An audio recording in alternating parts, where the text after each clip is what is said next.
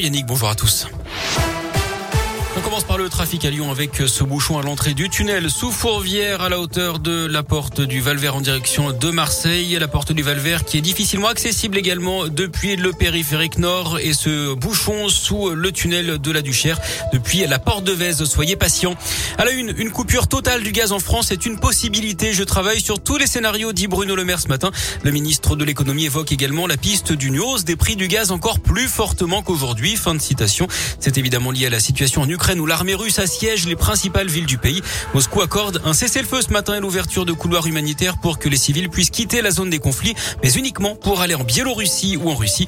Hier, au moins 5000 personnes ont manifesté contre la guerre sans autorisation dans 69 villes russes. Au moins 3500 personnes ont été interpellées, parfois brutalement, à coups de pied ou de matraque.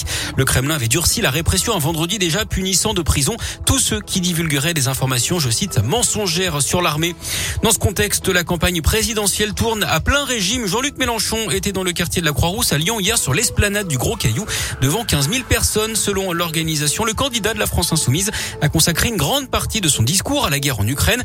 Après une semaine où il a été la cible des autres candidats de gauche qui l'accusent de complaisance à l'égard de Vladimir Poutine ces dernières années, Jean-Luc Mélenchon a répété à plusieurs reprises son opposition au conflit mais aussi au patron du Kremlin, à la Russie et à l'OTAN.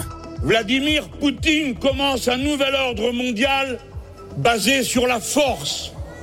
J'avais refusé la guerre du Golfe et j'ai voté contre, y compris un président que j'aimais, parce que je ne voulais pas du nouvel ordre mondial annoncé par M. Bush à cette occasion, qui était un ordre mondial fondé sur la brutalité, la violence et l'invasion. Alors, pour les mêmes raisons, non aligné que je suis, je ne veux pas de la guerre de M. Poutine ni de son ordre mondial. Voilà pour le meeting de Jean-Luc Mélenchon hier à la Croix-Rousse à Lyon. La liste officielle des candidats, elle sera publiée aujourd'hui à midi. Elle sera annoncée par Laurent Fabius, le président du Conseil constitutionnel. Dans l'actu local également, les suites de l'incendie dans un entrepôt de Saint-Priest. Hier, 700 mètres carrés sont partis en fumée pour des raisons encore inconnues. Les pompiers sont restés sur place toute la nuit en observation. Pas de blessés, mais des dégâts matériels très importants. Un million et demi d'euros de marchandises auraient été perdus dans cette entreprise de climatisation.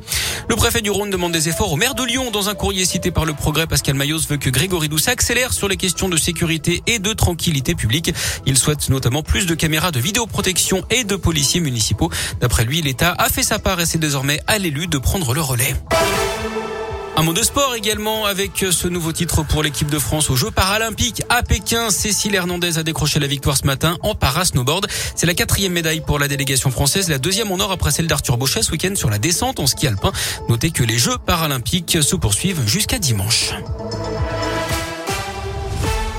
Merci beaucoup.